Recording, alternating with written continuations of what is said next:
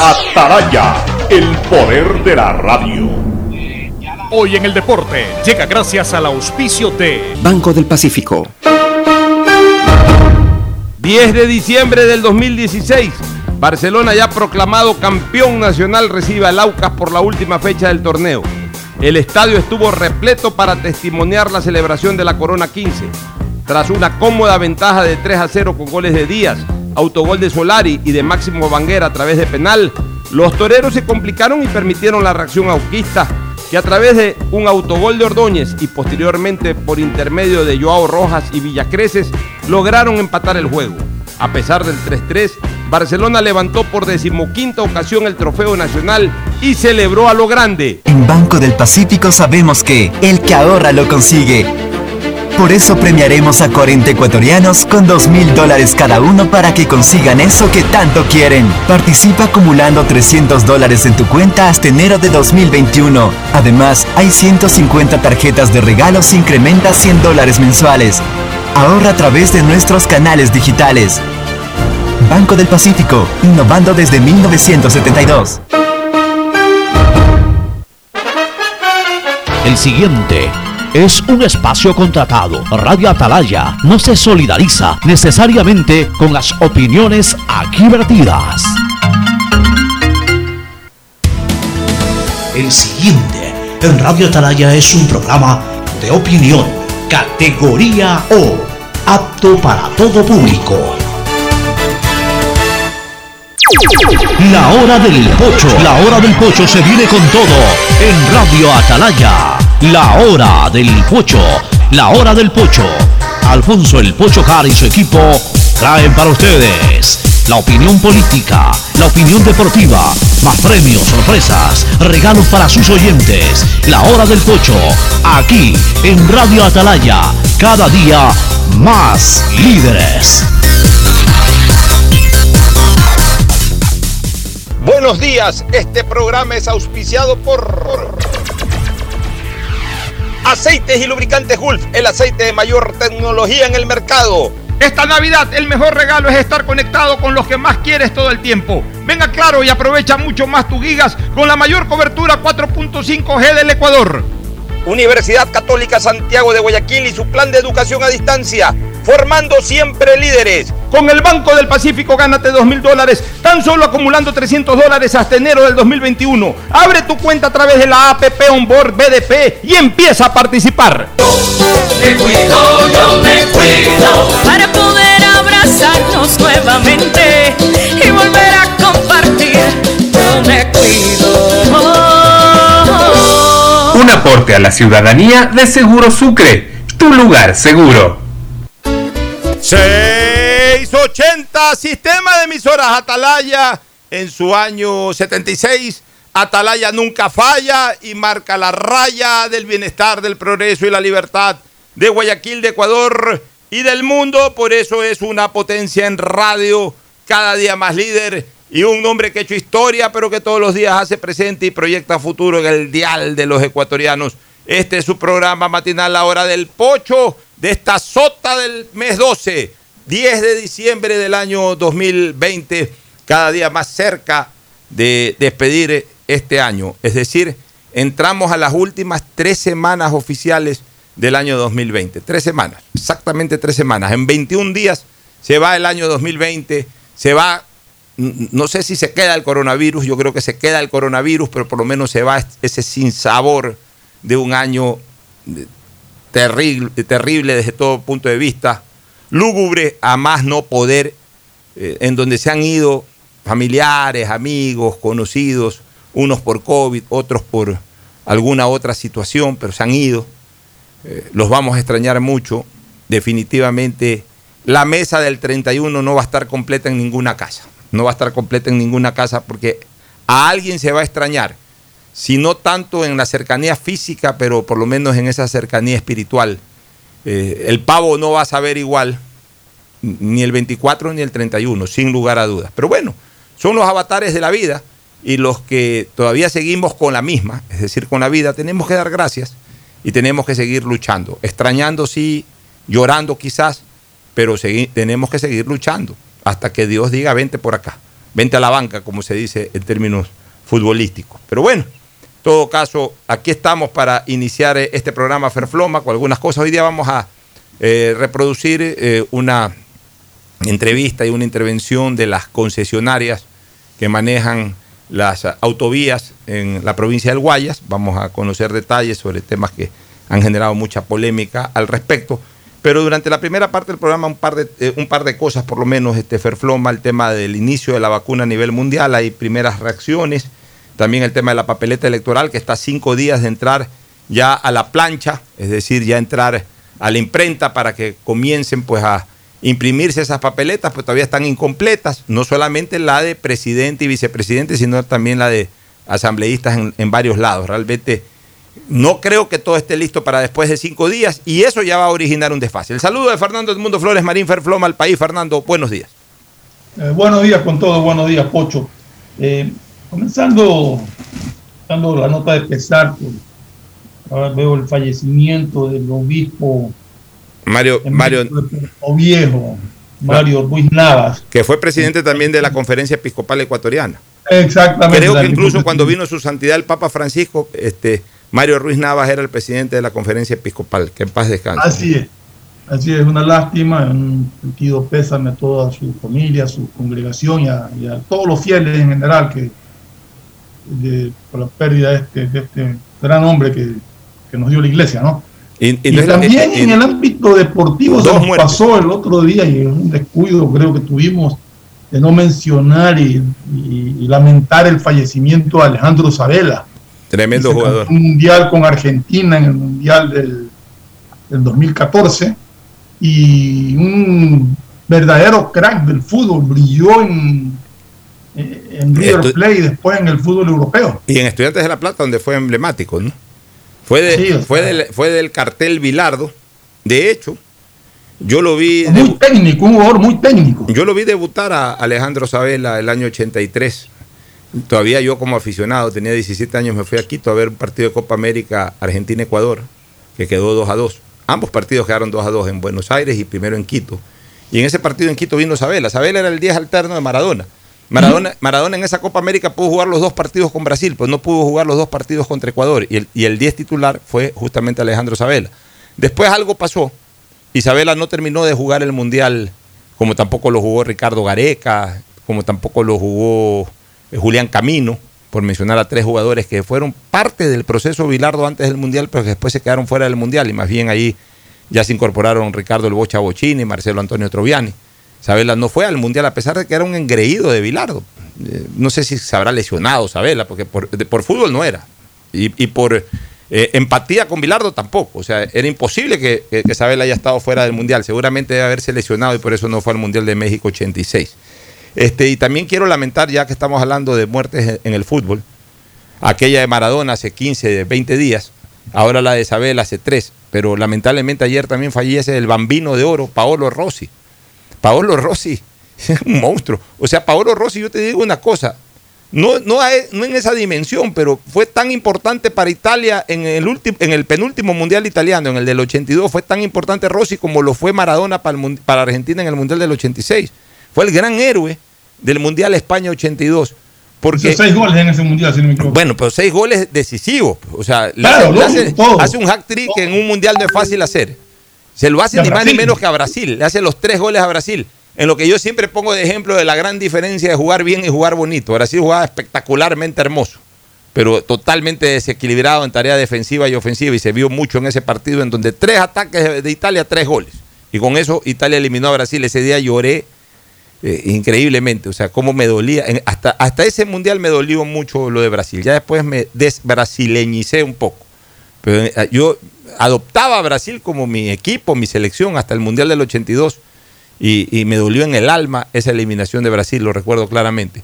Y después le hizo los dos goles a Polonia, con lo que, eh, eh, ya en semifinales, con lo que pasó a la final y, y- y anotó el gol de apertura en la final frente a Alemania. O sea, fue absolutamente decisivo Paolo Rossi para esa Copa del Mundo, pero además con un antecedente. De la cárcel fue al Mundial, porque Rossi se había visto involucrado en un problema de apuestas clandestinas, lo habían metido en la cárcel, había estado varios meses en la cárcel.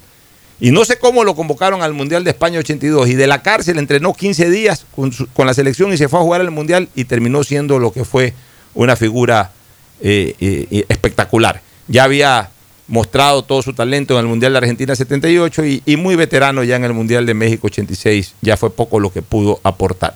También paz en la tumba del bambino Paolo Rossi. Oye, entremos a un par de temitas antes de irnos a la primera pausa y, luego engancharnos con, esta transmisión que vamos a hacer. Mira, eh, es titular de prensa hoy que 900 mil dólares cobra una firma por hacer lobby con Estados Unidos. El gobierno ecuatoriano suscribió el contrato con Arnold Portner Kate Scholar, LLP, que se encargará de cabildear a favor de un acuerdo comercial. Este podría incrementarse por otros gastos como viajes, movilización y especialistas. Yo fui muy claro hoy día en mi cuenta de Twitter. A ver, las cosas tienen su valor. Eh, y, yo ayer lo decía, ya, ya dejémonos de estos extremos, porque si no, entonces no se puede hacer administración pública. De que cualquier gasto, y ahora todo el mundo quiere auditar, eh, o, o todo el mundo se cree auditor y todo el mundo eh, se cree en derecho de decir que eso está bien o que eso está mal, y a cualquier cosa le andan buscando la quinta pata al gato. Todo lo que sea sobreprecio, todo lo que no esté totalmente justificado, por supuesto tiene que ser condenado y perseguido, sobre todo cuando se demuestra o hay claros, eh, eh, hay, hay- claras, hay claros indicios de que responden a actos de corrupción. Pero el acto per se tiene que ser valorado. O sea, si Ecuador necesita gastar 900 mil dólares, ponle un millón doscientos mil dólares en hacer un gran lobbying para que como producto de esa inversión Ecuador gane varios millones de dólares, hay que hacerlo. Eso se llama inversión. Y las inversiones no pueden ser vetadas, no pueden ser prohibidas, no pueden ser cuestionadas mientras se demuestre claramente la necesidad de esa inversión y la utilidad de esa inversión. También ya tenemos que meterle esa cosa en la cabeza a la gente, Fernando. Ahí lo, lo importante, Pocho, es valorar la gestión que va a hacer esta gente. Así es. Si firman el contrato, 900 mil dólares, perfecto. Pero a cambio de qué? ¿A cambio de qué? De, de- de. Cabildeo. Bueno, ¿cuáles son los cabildeos que nos, van, que nos van a hacer? O sea, ir informando poco a poco qué es lo que esta gente está trabajando. Y sobre todo el resultado, Ah, Fernando. porque porque de- resultados, bueno, pero es que los resultados es un poco impreciso manejarlo porque él, él puede hacer el cabildeo y si tú ya en el momento de la negociación no lo manejas bien, el resultado no va a ser el que esperaba. Pero lo importante en este caso, porque a esta firma se la contrata no para que cierre una negociación, sino para hacer cabildeo, el que va a cerrar la negociación es el gobierno. claro, el cabildeo es el puente, la aproximación. El cabildeo es el puente. Y Entonces, lo que hay que ver es hasta dónde nos lleva ese cabildeo para que justifique el valor que se está pagando. Ya, y eso tiene- Básicamente. De ahí comparto plenamente contigo. Si nos cuesta 900 mil, 1.200.000 dólares, pero los resultados son inversiones por miles de millones de dólares o por cientos de millones de dólares, pues bienvenido sea ese gasto, ¿no? Ya, y, es- eso genera costos. Y eso genera costos. En un país en donde el lobbying no es mal visto. Aquí ya se satanizó el tema del lobbying. Ahora es hasta delito en un momento determinado participar Porque aquí el lobby lo han relacionado siempre con las comisiones. O sea, yo te hago esto, pero me tengo que llevar tanto y te doy tanto a ti. Entonces Claro. ahí ya hay corrupción. Sí, pero en, en todo caso allá este, el lobbying está permitido y las empresas, y como es algo permitido, la- la- lo- los países que necesitan tener eh, acercamiento, proximidad, porque ¿cuál es, cuál es el, el- el resultado del lobbying? Claro, un presidente puede llamar a otro presidente y ponerse en contacto, pero, pero el lobbying es justamente eso, el, seguimiento. El seguimiento y al mismo tiempo el, el estar eh, enfocado en los puntos en donde necesitan haber esas aproximaciones en el momento preciso. O sea, ¿sabes qué? Ahorita hay que hablar con esta persona, ok, encárgate de llegar a esa persona. Esa persona deriva a esa otra, ok, encárgate de llegar a esa otra persona. Y así por el estilo ir armando eh, el tablero. cómo va el trámite. Oye, aquí lo que ustedes hablaron está así, está pasando esto, está pasando lo otro. Ahora, ese- yo, yo, eh, se ha hablado mucho en estos últimos días de ese acuerdo preliminar entre Ecuador y Estados Unidos. Yo lo celebro, yo lo celebro.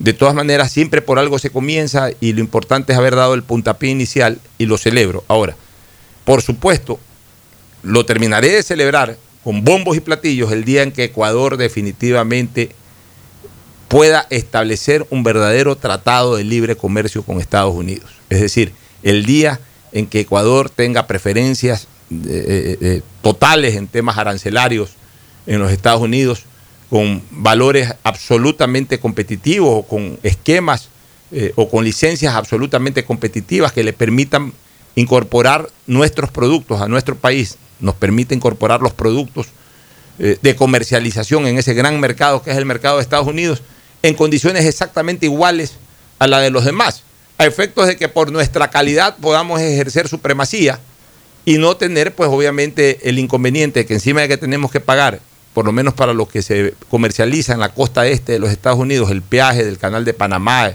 que encarece el transporte, encima tener desventajas arancelarias que nos quitan absoluta competencia en el mercado.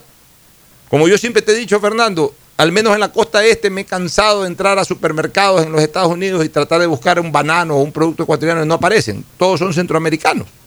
¿Por qué? Porque tienen preferencias de ingreso por un lado y segundo porque prácticamente no tiene costo el transporte o el costo es muy bajo porque no tienen que pasar por el canal.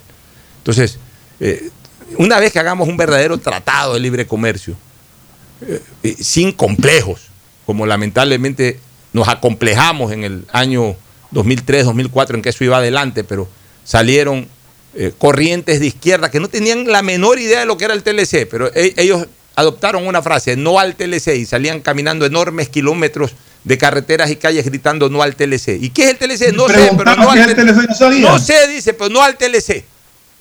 O sea, ese tipo de adoctrinamiento de izquierda eh, anti eh, productivo es lo que tiene el Ecuador, lamentablemente, o ha tenido el Ecuador más de una década absolutamente rezagado en cuanto a una expansión comercial a nivel mundial. Porque la tierra produce, quienes administran la tierra la hacen producir además bien, pero lamentablemente no se la puede comercializar en la intensidad en que debería de hacérselo.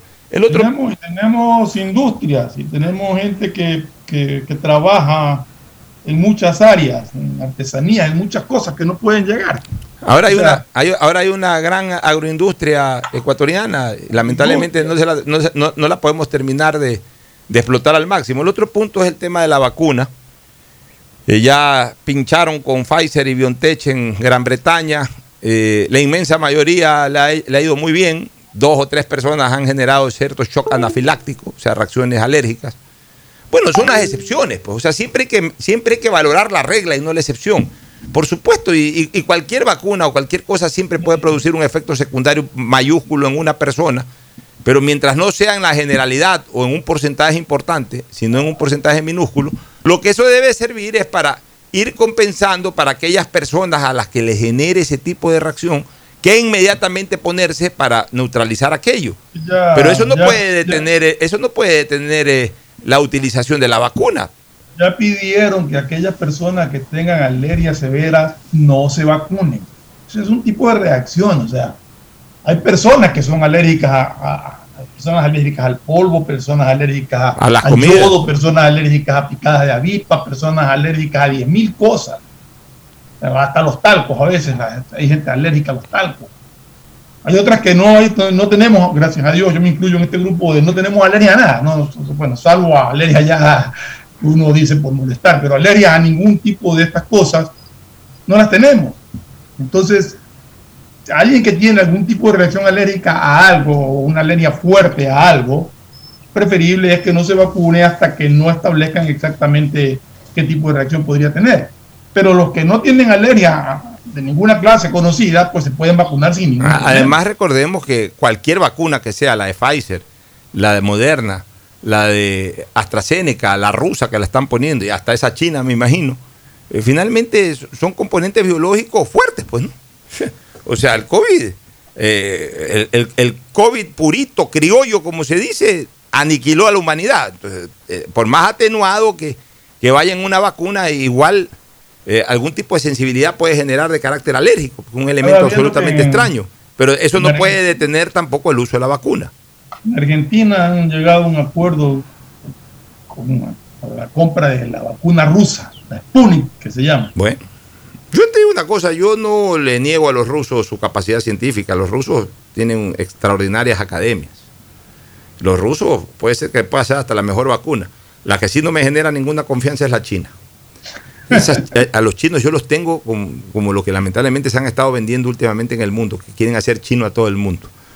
Oye, verso sin esfuerzo por ahí. Lo último, eh, esto me preocupa, ¿no? De que en cinco días en cinco días ya hay que mandar a imprimir papeletas y todavía no tenemos el candidato 16 formalizado y, y el 17, aunque todo indica que de hecho ya la candidatura de, de Arauz ha sido aprobada, pero ya, ya se necesita que quede ejecutoriada esa resolución y también lo de Álvaro Novoa.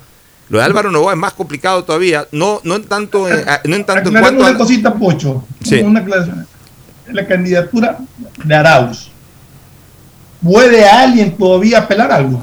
Yo pienso que no. Podrían apelar alguna cosa, pero ya el Tribunal Contencioso Electoral... Ya, ya sería absurdo, Ya, ¿no? O sea, el Tribunal Contencioso Electoral no podría demorarse casi nada en decir que, Claro, que no. que tomar igual tomaría unos- un tiempito por ahí, pero creo que no. Creo que ya no. otro ya- caso. ya- no, el otro caso sí es un poquito más complicado porque, complicado, porque, ¿no? porque, eh, reabrió plazo. Entonces estaba leyendo yo por ahí a mi buena amiga Silka Sánchez que van a hacer primarias en todo el país y todo. Entonces toma tiempo eso. O sea, ya, ya, ya el problema aparentemente ya no es de la facultad o de la potestad jurídica de inscribir la candidatura de Novoa y de otros candidatos a la Asamblea, sino ya el hecho de que en la ejecución de la Asamblea se reabren plazos y entonces tienen que manejarse esos plazos, tienen que hacerse todas esas cosas, tienen que inscribirse candidaturas. En el momento que se inscriben candidaturas entra también a una fase de impugnación, o sea, de subsanamiento, si que fuera el O sea, en caso. cinco días no va a estar. En cinco días es imposible. No va a estar. Y, y- y el tema de Álvaro Novoa arrastra todas las papeletas, porque no Claro. solamente la candidatura presidencial y vicepresidencial, sino que hay varias candidaturas a las asambleas, a la, a la asamblea, perdón, en varios en varias provincias y la propia asamblea y la propia Al menos candidatura los asambleístas nacionales están involucrados en eso. Sí, hay que ver, o sea, por eso te digo, mm, eh, van a tener que trabajar eh, como, como siempre se dice, 30 horas al día, que no las existen, ¿no? Pero es una manera de decir de que hay que duplicar esfuerzos diarios para que esa papeleta salga. Para que salga a tiempo. bien, Eh, bien eh. duro la cosa, bien difícil. Ojalá puedan moverse con celeridad, pero sí preocupa bastante por eh, el tiempo de impresión necesario para, para los millones de papeletas que hay que hacer. ¿no? Así es, nos vamos que no solamente son, que no es una sola papeleta, son millones de papeletas para cada una de las eh, candidaturas que hay. Así es. Para la presidencia, para los asambleístas nacionales y provinciales, etcétera. ¿no? Nos vamos a una pausa y retornamos con eh, un enlace en donde los representantes de las concesionarias de las autovías de la provincia del Guayas van a intervenir. Ya volvemos. El siguiente es un espacio publicitario apto para todo público. Cumplimos 76 años junto a nuestros oyentes con la alegría de compartir nuestra labor cada día. Hombre, es la emisora. Esa sí que da la talla. La mejor de Guayaquil. Esa es Radio Atalaya. Seguros de llevar información, opinión y entretenimiento a sus hogares con responsabilidad. Oiga, sabroso. A la mejor emisora. Que nos tienen bien pendiente. Los de Radio Atalaya. Para todos nuestros oyentes. Porque somos Radio Atalaya, una potencia en radio. Más viva que nunca en los 680 AM, en el www.radioatalaya.net, en nuestras redes sociales y en el Facebook Live Radio Atalaya 680 AM. 76 años, excelencia en radio. Hombre para Atalaya, que esta es la mejor radio. Ya lo saben, Radio Atalaya 680M, no se desconecten y siganla pasando bueno. ¿Qué más, mis brosters? Somos Giga y Minuto. Habla bien, esos manes de CNT saben. Pero de Leif. Y con sus paquetes prepago de 1 a 6 dólares, recibes 2 gigas en redes sociales. Y muchos megas adicionales para navegar. Sí cachaste, ¿no? Pero more than you. CNT, conectémonos más. Más información en www.cnt.com.es. El aeropuerto de Guayaquil te informa que durante el mes de diciembre, por la salud de todos, solo un acompañante podrá recibir o dejar a los pasajeros. No te confíes, es tiempo de evitar aglomeraciones. Utiliza siempre mascarilla, lávate las manos y mantén el distanciamiento social. Con nuestros controles y tu colaboración en el cumplimiento de las normas de bioseguridad, podremos disfrutar de estas fechas tan especiales. Alcaldía de Guayaquil, en coordinación con Autoridad Aeroportuaria de Guayaquil. Autorización número 1588. CNE, Elecciones Generales 2021. En la Prefectura del Guayas sabemos que el futuro de nuestros niños y jóvenes depende de su formación y conectarlos con la educación es esencial para una provincia de oportunidades. Son 11 zonas rurales que ya cuentan con el servicio de Internet gratuito. Entre las zonas con accesos están Junquillal, Data, Mariscal Sucre, Cauchiche, San Jacinto, La Resistencia. Porque reducir la brecha digital es lograr igualdad en nuestra provincia. Autorización número 1782. CNE, Elecciones Generales 2021. Desde que me cambié a Claro, todo carga rapidísimo. Y yo soy el mejor jugando en línea. Y yo trabajo en casa mientras todos disfrutan, navegando al doble de velocidad. Esta Navidad comparte el regalo de estar conectados. Contrata internet claro de 50 megabytes desde 20 dólares más impuestos y recibe el segundo mes de instalación gratis. Además, puedes financiar una laptop nueva en claro.com.es. Válido del 17 de noviembre del 2020 al 6 de enero del 2021 o hasta agotar stock. Más información, condiciones en claro.com.es. Detrás de cada profesional hay una gran historia. Aprende, experimenta y crea la tuya. Estudia a distancia en la Universidad Católica Santiago de Guayaquil. Contamos con las carreras de marketing, administración de empresa, emprendimiento e innovación social, turismo, contabilidad y auditoría, trabajo social y derecho. Sistema de educación a distancia de la Universidad Católica Santiago de Guayaquil, formando líderes siempre. Seamos responsables con los héroes de nuestras calles. En esta emergencia sanitaria, recuerda desechar las mascarillas y guantes en una funda separada de la basura común. Protégela con otra funda y cuando la saques, rocía cloro sobre ellas. Tampoco deseches objetos contaminados en las calles y si son de gran volumen, llévalos a los centros de acopio autorizados. Encuentra las direcciones en www.puertolimpio.com. Puerto Limpio, juntos por Guayaquil. Ciudadanos capacitados en educación vial, eso es lo que necesita Guayaquil. Por eso la ATM presenta el programa de educación vial más completo del país. Peatones, ciclistas, usuarios, conductores, transportistas, motociclistas estarán informados de cómo se mueve Guayaquil. También los más pequeños aprenderán a través de videos y actividades lúdicas sobre movilidad segura.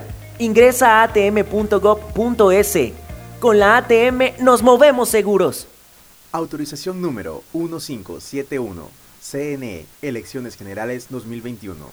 Esto aún no termina. Por eso le digo a mi nieto que para jugar pelota siempre debe usar mascarilla. Y cuando vuelve, hago que se limpie para entrar a casa. No te confíes. El estado de excepción terminó, pero la pandemia sigue. Manos, mascarilla, distanciamiento y preocuparse de que todos cumplan las medidas de seguridad. Alcaldía de Guayaquil.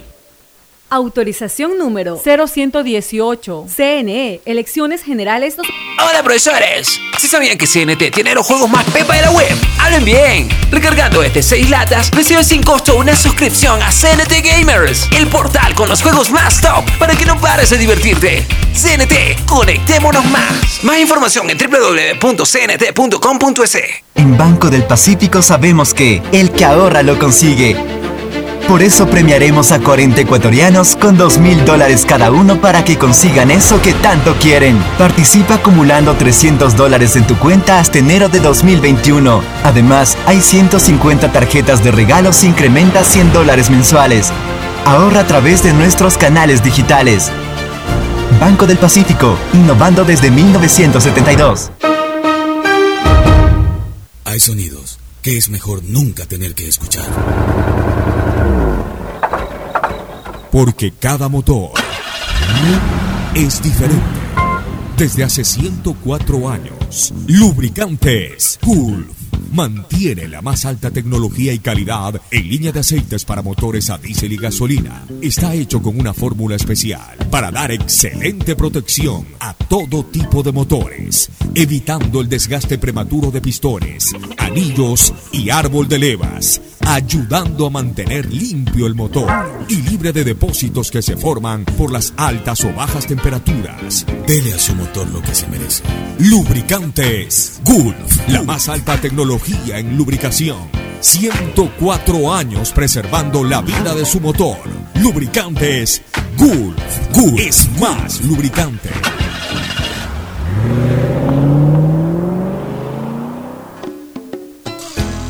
Fin espacio publicitario. Usted está escuchando un programa de opinión, categoría O, apto para todo público.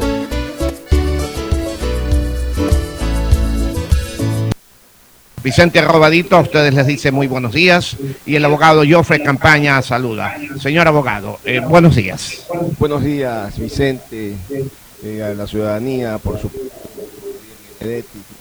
Andrés Mendoza. Un gusto siempre estar aquí, eh, especialmente para tratar un tema de tanta importancia para la provincia, tanto interés para la ciudadanía y para el país inclusive. Las multas impuestas por la prefectura a las concesionarias con Norte y con Segua traen muchas inquietudes a la ciudadanía, no solo de la provincia, sino del país en general. Al país, a los choferes, a los que transitamos por las principales vías concesionadas del Guayas. ¿Qué va a pasar con ellas? ¿Perderemos el título de tener las mejores carreteras del país? Para abrir este diálogo, mis queridos amigos, el ingeniero Juan Javier Benedetti inicia con el abogado Joffre Campaña. Buenos días, ingeniero. Buenos días, eh, buenos días, doctor Campaña, buenos días, amigos radioescuchas. Debo recordar que la razón de ser de este diálogo no es otro que construir el camino del entendimiento sin perder de vista que los intereses de la provincia estarán siempre por encima de cualquier otra consideración. Dicho esto, mi primera pregunta, doctor Campaña, deseo ubicar a los que nos escuchan en una línea imaginaria de tiempo para consultarle. ¿Las carreteras de la provincia del Guayas siempre fueron como las conocemos hoy? Muchas gracias, Juan Javier. Yo creo que es necesario hacer un brevísimo repaso efectivamente por la época en la que arrancan las concesiones. Y esto me permite eh, retroceder no muchos años, pero sí es muy importante, por ejemplo, acordarnos que el Ecuador vivía una etapa de una profunda crisis política y económica. Recordemos que en el 97 había caído el gobierno de Bucaram, en el 98 teníamos una asamblea constituyente, el Ecuador estaba a punto de declararse en default, es decir, eh, no poder incumplir el pago de los bonos de su deuda externa el presidente Maguad anunciaba que el Ecuador era un barco que se hundía, el Titanic. Eh, estábamos a las puertas de la mayor crisis financiera de los últimos años en el Ecuador. Y es en ese contexto en el que de paso el Ecuador sufre el embate del fenómeno del niño. Ustedes se acordarán. Carreteras destruidas, no teníamos sistema vial en definitiva, estábamos en una situación de penuria a nivel de movilización, de tránsito. ¿Qué pasó entonces? entonces se desarrolla un modelo de construcción de obra pública que surge con el prefecto social cristiano Nicolás Lapenti. Y esto es muy importante. Y entonces el, prefecto Lapenti decide emprender en las concesiones para las carreteras. Pero voy a permitir explicar brevemente, porque hay temas que no se entienden siempre. ¿no? Mire, un gobierno en general, de cualquier parte del mundo, tiene en principio tres formas de hacer obras públicas.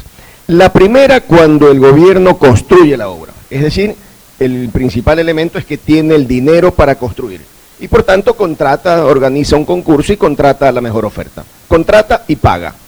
Le entregan la obra construida y entonces allí se acabó el contrato. ¿Quién tiene que hacer el mantenimiento posterior? El gobierno que contrata la obra. Y esto lo recordamos todos los ecuatorianos. Acuérdense ustedes, pues, la carretera, por ejemplo, del de, Triunfo Bucay o el Triunfo eh, Guayaquil mismo. Se realizaban contratos permanentemente, se, se contrataba el asfalto, se arreglaba y al año siguiente destrozada. Se volvía a contratar, se volvía a destrozar. No obstante, había el dinero para contratar y despilfarrar. Ese es el primer modelo de gestión, el modelo clásico. Luego viene el segundo modelo, que es el de la concesión. ¿Qué ocurre en la concesión? el gobierno no tiene dinero, no tiene forma de que se puedan construir las vías. Y entonces se busca a través de un concurso que la empresa privada apueste por esa inversión, asuma el riesgo.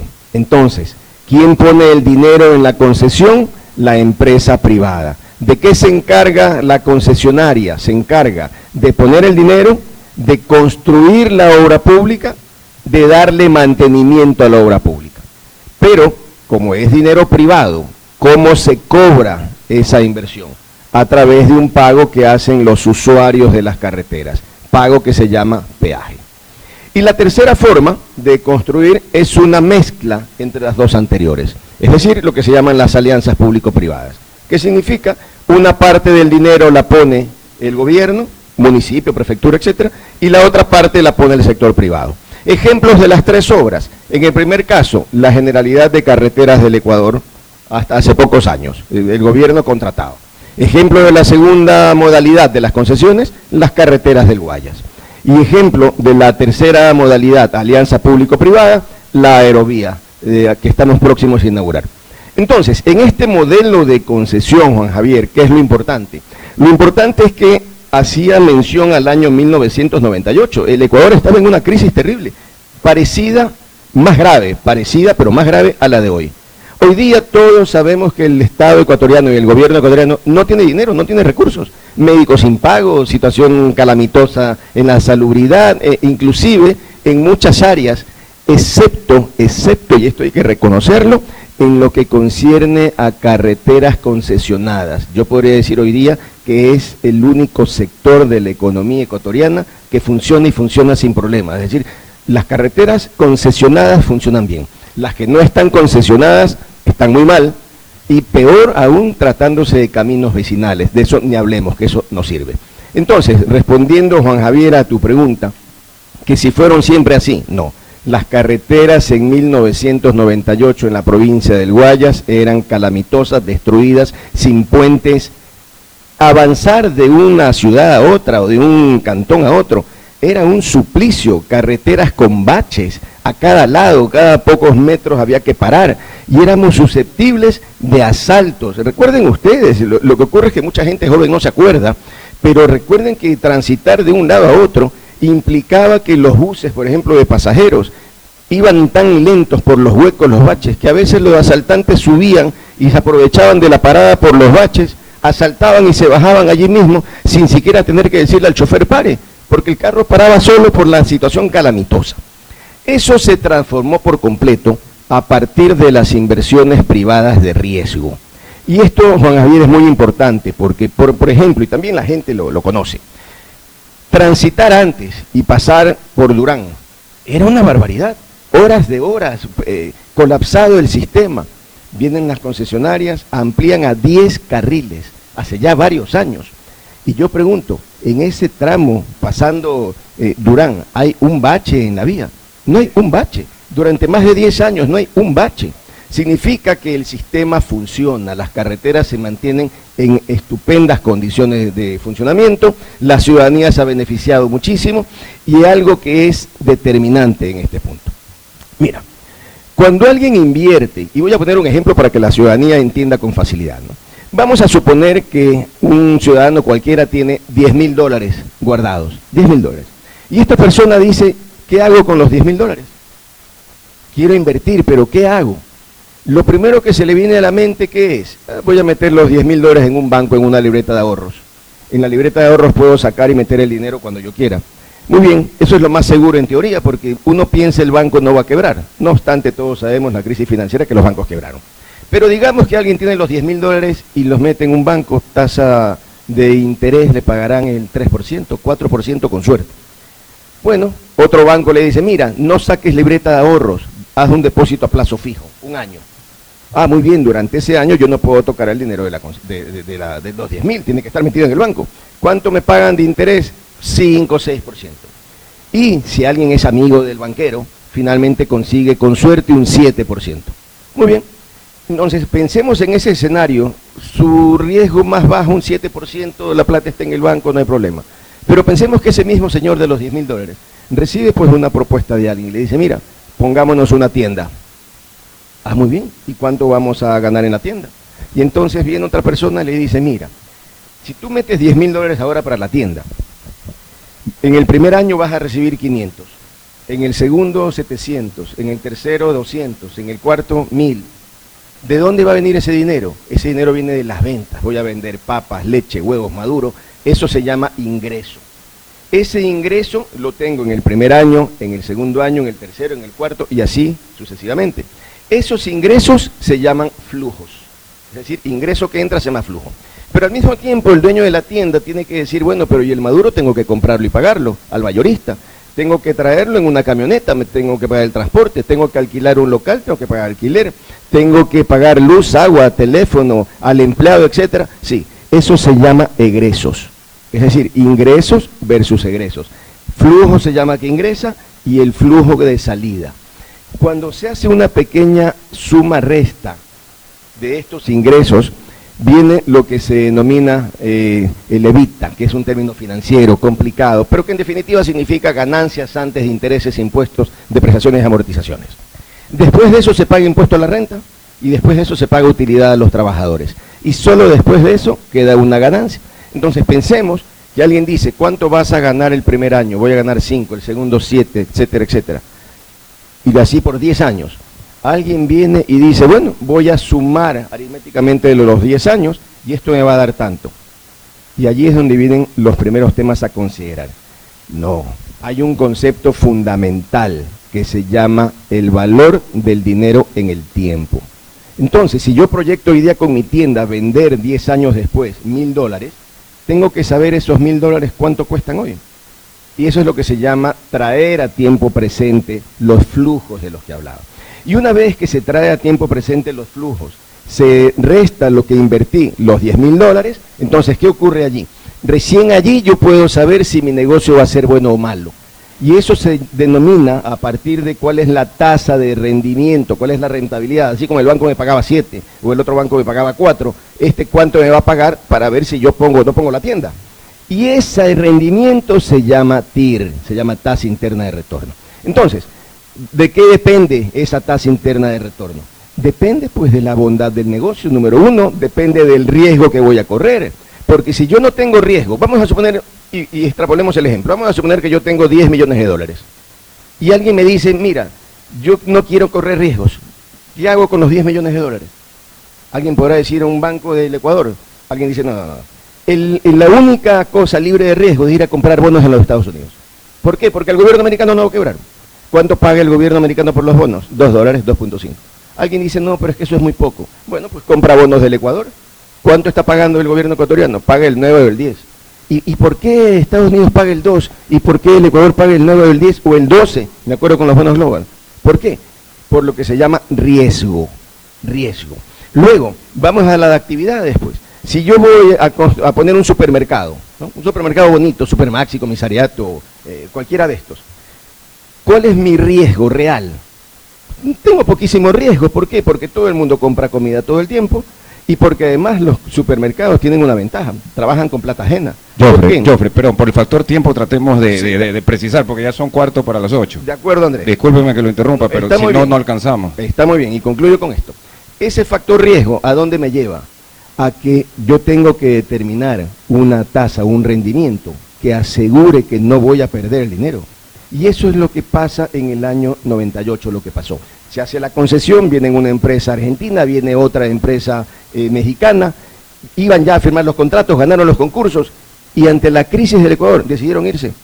¿Y qué pasó allí? Vienen las concesionarias nuestras, con Norte y con Segua, creyeron en el país, invirtieron a cambio de qué? A cambio de poner un peaje que les permita recuperar lo que invirtieron y que les permita tener una rentabilidad. ¿Cuál es el valor en la rentabilidad?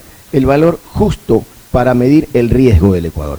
14 minutos eh, para las 8 de la mañana con el abogado Joffre, eh, perdón, Joffre Campaña en esta cadena de emisoras. El economista Clever Chico. Muchas gracias, Vicente. buenos días a todos los oyentes de esta cadena prestigiosa de emisoras de Guayaquil. Estamos aquí dialogando con el abogado Joffre Campaña, que representa a las concesionarias viales. Dos preguntas en una, doctor Campaña. Se ha afirmado, se ha afirmado que 70 millones de dólares las concesionarias han recibido y además han obtenido más o menos 100 millones de dólares en el concepto peaje. La primera pregunta, ¿eso es una realidad o no? la segunda, Le, consulto, doctor Campaña. ¿La señora prefecta ha actuado en derecho para sancionar pecuniariamente a las concesionarias? Muchas gracias. Lo primero, completamente falso. Es una gran mentira. La prefectura no ha pagado ni tiene que pagar 70 ni 60 millones anuales. Es completamente falso. Esa es una excusa simplemente para justificar la falta de obra pública. Eso es mentira, totalmente. Las concesionarias tienen contratos firmados. Jimmy Jairala, en el año 2017, nos guste o no, Jairala, ese es otro tema, hizo una de las más grandes inversiones en obra pública en la provincia, contratando más de 100 millones en obras. Como consecuencia de esos más de 100 millones de obras, firmaron varios contratos y esos contratos determinaron pagos muy chiquititos del 2018 por parte de la prefectura, pagos medianos en el 2019 y un único pago de 60 millones en el año 2020. Es decir, hacia atrás jamás ha habido esa obligación de pago. Número uno. Y lo segundo, la actuación de la prefectura del Guayas al imponer multas, y esto hay que decirlo con absoluta claridad, es completamente arbitraria, es completamente violatoria de derechos constitucionales. Y yo, si me permiten, de manera brevísima, cito un solo ejemplo. Miren, se hace un recorrido por vías, ¿no? Ordena la prefecta un recorrido por las vías. Y en ese recorrido no se notificó a las concesionarias que iban a hacer recorrido. Primera cosa, porque lo normal es, voy a hacer un recorrido del cual pueden derivar sanciones, no puedo privarte que te defiendas desde el principio, acompáñame al recorrido. No lo hicieron, lo hicieron tras bastidores. No obstante, el día 22 de septiembre, y aquí está Clebre, 22 de septiembre simplemente notifican que van a imponer una sanción. Y el día 23 de septiembre, Clebre, ponen la sanción. ¿Qué es lo que se viola aquí? El derecho de defensa. Nunca permitieron explicar o justificar o remediar el supuesto incumplimiento. Violaron la constitución, violaron el contrato. Y, y me permito solamente mostrarles, porque yo creo que a veces la gente habla cualquier cosa. ¿no? Este es el contrato de concesión. Y aquí dice la cláusula clarísima que es facultad de la prefectura imponer sanciones de acuerdo con los términos acordados del contrato y aplicar en general las sanciones administrativas previstas respetando en todo caso el derecho de defensa de las partes. Es, es clarísimo, pues no me pueden poner una sanción sin respetar el derecho de defensa. Y aquí está la demostración. 22 de septiembre notificación, te voy a sancionar. Y el 23 de septiembre sancionado. Violación evidente al derecho de defensa. El abogado Joffre Campaña, eh, defensor de las concesionarias viales de la provincia del Guayas. Cuando faltan eh, 11 minutos para las 8 de la mañana, las preguntas del ingeniero Andrés Mendoza. Buenos días, ingeniero. Muy buenos días, eh, licenciado Vicente Arroba y a todos los miembros del panel. Un gusto saludarlo al abogado Joffre Campaña. Y dentro de estas preguntas, eh, lo que decía justamente el economista Clever Chica, eh, se ha hablado también de unas inversiones de 100 millones de dólares que fueron contratadas eh, por eh, el eh, ex prefecto Jimmy Jairala. Y estas inversiones, de lo que ha manifestado la prefectura, no han sido realizadas por, por las concesionarias viales y de ahí derivaría la, la, una de las multas, por lo menos. Eh, cuéntenos realmente cómo se dio estas esta, eh, obras adicionales, porque son obras adicionales al contrato de concesión, y qué ocurrió, se, se dieron o no se dieron, eh, abogado. Gracias, Andrés. Afirmación de la prefectura completamente falsa, en el sentido de que no se han ejecutado obras. Miren, efectivamente, Jimmy Jairal en un plan ambicioso contrató más de 100 millones de obras. Con dos compañías, con Norte y con Segua. Y voy a referirme hoy día solamente de manera breve a lo que significa las obras de una de estas compañías con Norte. Y aquí hay un cuadrito, Andrés, que lo podemos ver. No se lee, pero se lo muestro acá a Andrés, ¿no? Eh, porque vamos a referirnos a esto. Estas obras contemplaban ejecuciones en el año 2018, 2019 y 2020. Una lista, una serie de obras. Muy bien. ¿Qué pasó? Había una obra puntualmente, la que tiene que ver con la ampliación a cuatro carriles del tramo La Aurora y la T. Me parece que en algún momento podíamos publicar allí. Esta ampliación a cuatro carriles debía ejecutarse 2018, 2019 y 2020. 2020. Y había otra obra, una zona de rebasamiento, que debía ejecutarse en el año 2018 y 2019. ¿Qué ocurre? Viene la señora prefecta y declaran qué barbaridad, no han hecho la obra del 2018, hay que multarlos porque tienen 300 días de atraso y 600 días en otro caso. Y allí pues la mentira tiene patas cortas, ¿no? ¿Qué es lo que ocurre? Ocurre que por decisión de la propia prefectura, las obras que tenían que hacerse en el 2020 se las terminaron entre 2018 y 2019, 12 millones de dólares. Y la prefectura dijo, esta otra ampliación que te toca hacer en el 2018 y 2019, hazla en el 20. Es decir, la prefectura cambia el orden de las obras. ¿Por qué? Porque había una presión al prefecto de aquel entonces, a la prefectura, de mucha gente que quería que se hagan estas obras de forma rápida. Entonces, ¿qué fue lo que hizo la concesionaria? Pues tiene que seguir las instrucciones de la prefectura. Si le dicen, adelántame esta obra, 12 millones de dólares, 12, tiene que adelantarlas y obviamente las otras obras son chiquitas, cuestan como 5. Entonces, le ponen una multa a la concesionaria por no haber hecho obras por 5 millones, cuando se adelantó haciendo 12. Entonces, Andrés, ¿quién entiende ese tipo de multas? Y luego, eh, otro ejemplo pequeñito, que había que hacer una ampliación de un tramo de vía. Sí, señor, muy bien, había que hacerle en un plazo. Pero ¿qué ocurre? Pues que está en la zona de influencia del poliducto.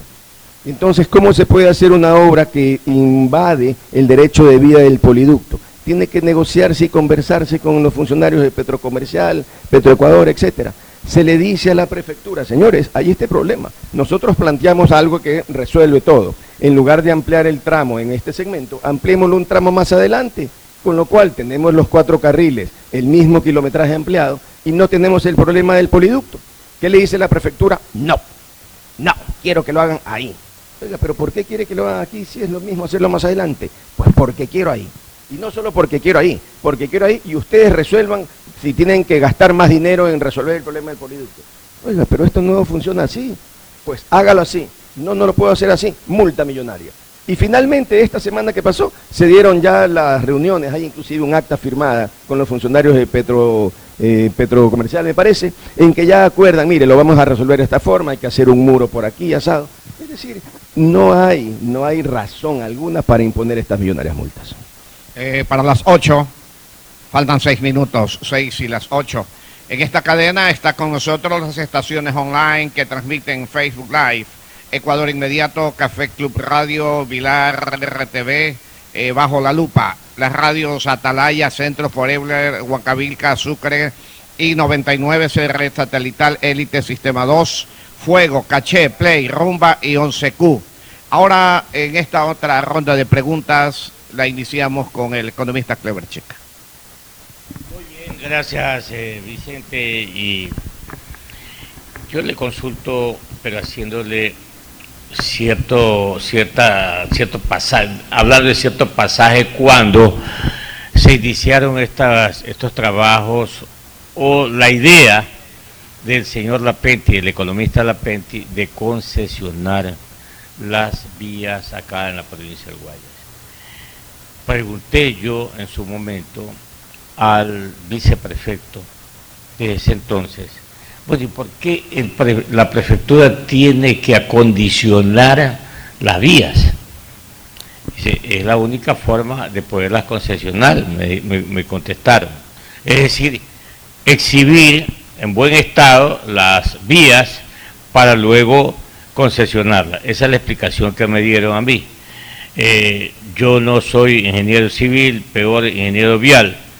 Eh, sin embargo, pues creo que ahí la prefectura de ese periodo, que lo estuvo al frente el economista Penti, repito, lo hizo. Es, el tiempo ha pasado, doctor Campaña. Estamos ahora envueltos en un asunto jurídico y político. Tenemos que decirlo así jurídico y político. Y económico, porque de por medio hay una posible sanción pecuniaria, que indudablemente no es una cantidad ínfima, es, son 30 millones de dólares más o menos. Ahora, doctor Campaña, con su experiencia y con la experiencia de los accionistas de las concesionarias, ¿cómo logramos un encuentro, porque los ecuatorianos y particularmente los guayacenses y guayaquileños, lo que queremos es que la inversión llegue al país y repito, a Guayaquil, a la provincia del Guayas, y las concesionarias precisamente son inversionistas. ¿Cómo llegamos a un encuentro con la prefectura, doctor Campaña? Reconociendo, con todo respeto, doctor Campaña, que a los abogados les gusta litigar. Muy bien, muy buena pregunta, pero varias precisiones. Lo primero, en estas concesiones la prefectura del Guayas no arregló las vías de forma previa. No, no, no, absolutamente no. De hecho, las carreteras estaban destrozadas. Por tanto, toda la inversión para arreglar las vías correspondió a dineros de las concesionarias. Inversión 100% privada para rehabilitar las vías. Número uno. Y consideramos algo más importantísimo, y algo importantísimo, Clever. ¿Cuánto se paga por la concesión desde que empezó a operar? Un dólar. El, usuario de las carreteras paga un dólar. Yo me pregunto, ¿cuánto costaba la gasolina en el año 2000? ¿Cuánto costaba el, el valor del, del pasaje público, el transporte público?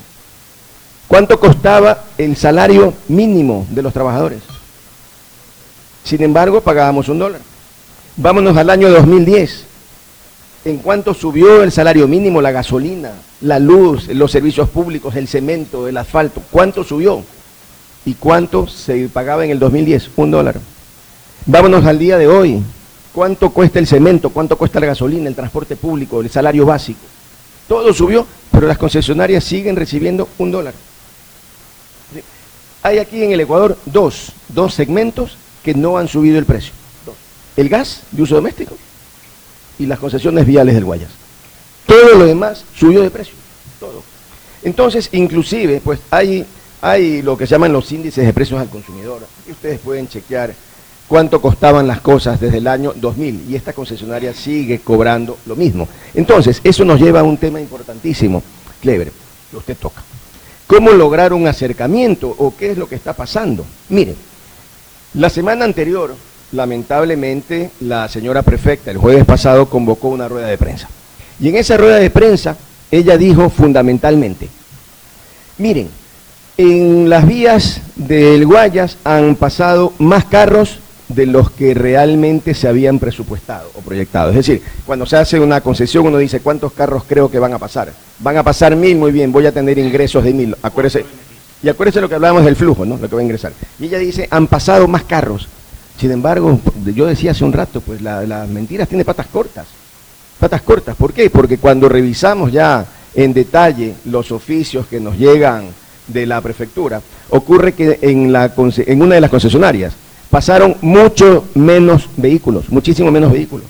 Como pasaron menos vehículos en aproximadamente 35 millones de dólares. Entonces, ¿qué es lo que dice la señora prefecta? Lamentablemente muy mal asesorada, porque ella pues de esto no entiende, pero uno esperaría que los asesores se lo hagan entender. Pero tan mal asesorada que le dicen, mira, pasaron menos carros, pero no importa porque la compañía pagó menos impuesto a la renta. Y no importa porque pagó menos utilidades de trabajadores. Entonces, si tú cruzas y compensas, ya no le debes nada por la diferencia tarifaria. Acuérdense ustedes que el valor de la concesión es un dólar 25 y que lo que se recibe es un dólar. Entonces, la, la, señora prefecta, en lugar de pagar lo que tiene que pagar por acuerdo desde el año 2012, no paga, pues, y lo que dice es, no, ya no les debo nada, y ahora empiecen una renegociación. Y allí es cuando vienen los temas, y yo me permito, con todo respeto, por cierto, Clever. Miren, hay un librito que se llama Finanzas para no directivos. No saber no es un problema, no es un pecado, pero aprender es una obligación para el que no sabe. Entonces yo recomiendo a los amigos de la prefectura, hay este librito, no cuesta nada en las librerías, y es Finanzas para no financieros. Y aquí les explican en detalle lo que significa esto de las tasas de retorno del banco, etcétera, etcétera. Entonces, es tan importante esta pregunta, Clever, que las concesionarias han planteado inclusive los desafíos de la prefectura de lo que viene y le han dicho a la señora prefecta, estamos dispuestos a invertir ya 150 millones de dólares, pese a que nos deben, pese a las multas, pese a los juicios, estamos dispuestos a invertir porque queremos ampliar las vías, porque es fundamental ampliar las vías. Pero ¿qué es lo que ocurre? Pues que hay lamentablemente oídos sordos. Ustedes recordarán cuando la señora prefecta dijo, quiero dialogar ante Transparencia Internacional No es cierto, pues nunca se dialogó con transparencia. Lo que hizo fue autorizar a sus técnicos que se reúnan con nuestros técnicos. A mí me encantaría poderme sentar ante los medios de comunicación y debatir estas cosas y decirle, señora prefecta, ¿por qué no acepta una inversión de 150 millones de dólares? ¿Tiene la prefectura dinero para ampliar vías? No la tiene. ¿Tiene el gobierno nacional dinero para ampliar vías? No tiene. ¿Quién tiene el dinero para ampliar las vías? Las concesionarias. Entonces, ¿por qué no vamos al desarrollo de los ciudadanos y de la provincia? Vicente, perdóname solamente otra ratito. Sí. A ver, hay 30 millones más menos de una posible multa. Y la, la prefectura ya la registró, por decirlo algo. ¿Qué pasa con la Contraloría General del Estado si esa multa no se hace efectiva? Bueno, primero que no hay multas, lo que se llama firmes, porque todas están siendo objeto de acciones constitucionales. Hemos ganado dos, que esto no es un partido de fútbol, no significa que ganó 7-1, 9-1. Esto significa al final del día vulneración o no de derechos. Hay dos multas importantísimas, las más altas que quedaron sin efecto. Esto se resolverá en la Corte Superior en las próximas semanas y de lo que allí se resuelva irá a la Corte Constitucional. Y estamos solamente discutiendo, eh, Vicente y estimados amigos, solamente el tema constitucional, es decir, todavía no entramos a discutir los problemas de la aplicación de las multas. ¿Qué significa esto? Que los litigios, si la prefectura no entiende, van a ir por mucho tiempo. Y cuando hay litigios no se pueden mejorar las vías, no se puede. Entonces, estamos, así como en el año 98 por el fenómeno del niño, porque el Ecuador era un Titanic que se hundía, y se espantó las inversiones argentina y mexicana al punto de que se fueron y dejaron botadas las carreteras, ahora están pretendiendo espantar las inversiones nacionales, cuando ya no hay inversión extranjera, porque ¿quién viene a invertir en Ecuador con estas decisiones?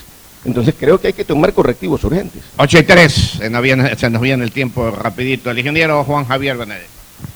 Doctor Campaña, eh, no hay actas de entrega, recepción de obras ejecutadas por las concesionarias y consecuentemente, si no hay obra entregada, han incumplido, sostiene la prefecta Susana González.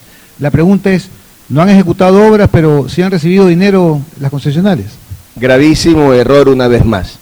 Primero, las obras están ejecutadas y están a la vista de la ciudadanía. Y una cosa importantísima, Juan Javier, ¿hace cuánto los ciudadanos de la provincia del Guayas no hacen paralizaciones por el mal estado de carreteras? Desde hace 20 años es una isla de paz en cuanto a las carreteras, significa que están hechas, número uno. Segundo, si no se hubieran hecho, ya la Contraloría hubiera objetado esto hace mucho tiempo y todos los exámenes de auditoría han salido perfectos. Y lo tercero, y es importantísimo, Juan Javier, ¿por qué no se han firmado las actas? Porque la prefectura no ha querido firmarlas, pues. ¿Y porque a quién le corresponde las actas? A la prefectura. ¿Y por qué no han querido firmar las actas, Juan Javier? Que esto la ciudadanía tiene que saberlo. No han querido firmar las actas porque no tienen para pagar el IVA, que son algunos millones de dólares. Entonces, por pedido de la propia prefectura, estamos hablando desde tiempos de, de Jimmy Jairala, inclusive antes, no me no podemos firmar porque entonces tienen que facturarme y no tengo cómo pagar. Por favor, no firmen actas. Entonces ahora tratan de ponerlo como un misterio, ¿no? ¿Por qué no han firmado las actas? Señores de la prefectura, porque ustedes no se han puesto responsables. Eso les compete a ustedes. Hasta las 8 y 15 es esta cadena de las concesionarias del Guayas con el abogado Joffre Campaña, defensor de las mismas. 8 de la mañana y 5 minutos, el ingeniero Andrés Mendoza. Gracias, licenciado Vicente Roa. Eh, yo quería aprovechar y preguntarle al doctor Joffre Campaña. eh, los contratos de concesión obviamente son dinámicos, ¿no? Eh, porque luego de 10 años no es lo mismo que a, los 15 años que a los 20 años. Estos contratos tienen 20 años aproximadamente. En este caso, ustedes no se han sentado y con, con la prefectura, y cuando digo la prefectura, no solamente eh, me refiero a la actual administración, porque al fin y al cabo es una sola institución.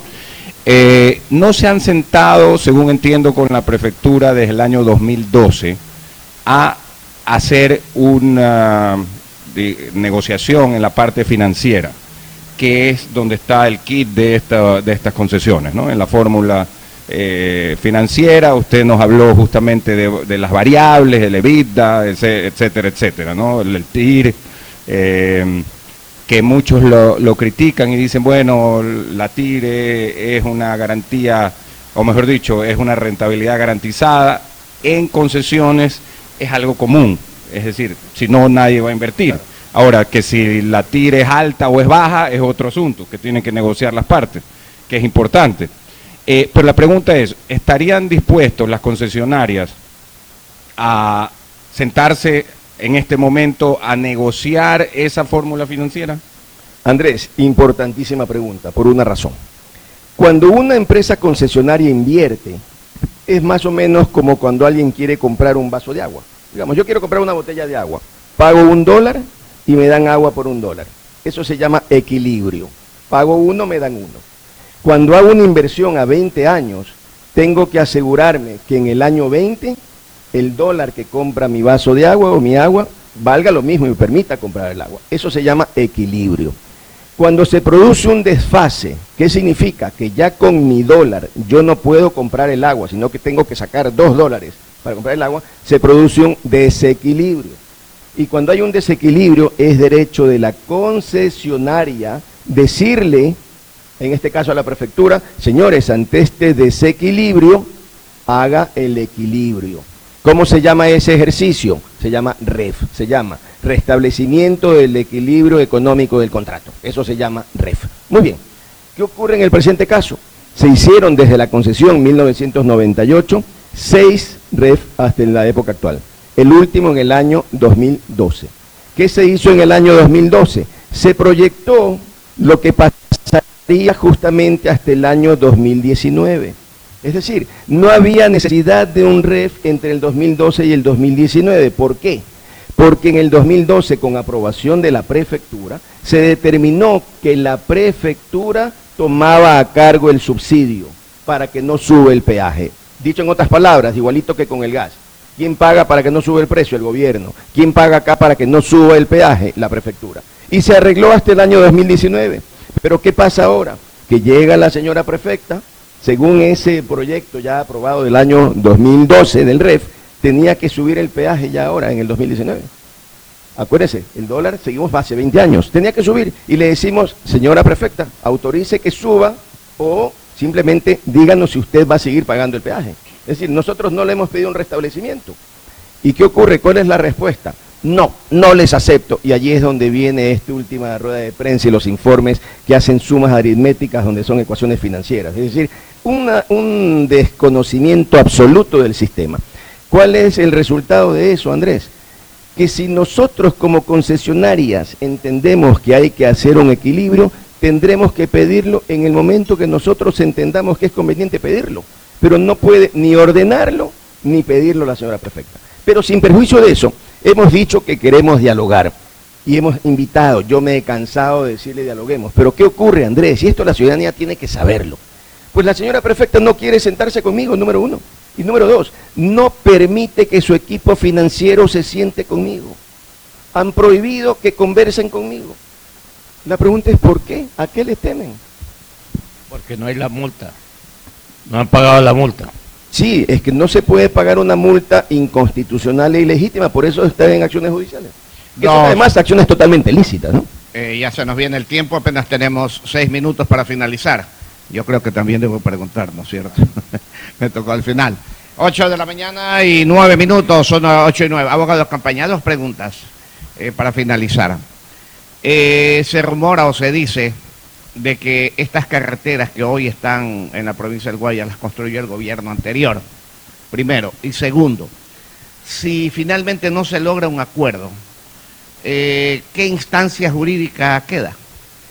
Bien, importantísimas precisiones. Las carreteras del Guayas, que fueron durante muchos años, y yo creo que todavía ahora, a nivel de provincia, una envidia para el resto del país, fueron construidas por las concesionarias Conorte y Consegua. Lamentablemente el gobierno anterior en las carreteras del Guayas no invirtió un solo centavo, absolutamente nada, nada. Dos, ¿qué nos queda?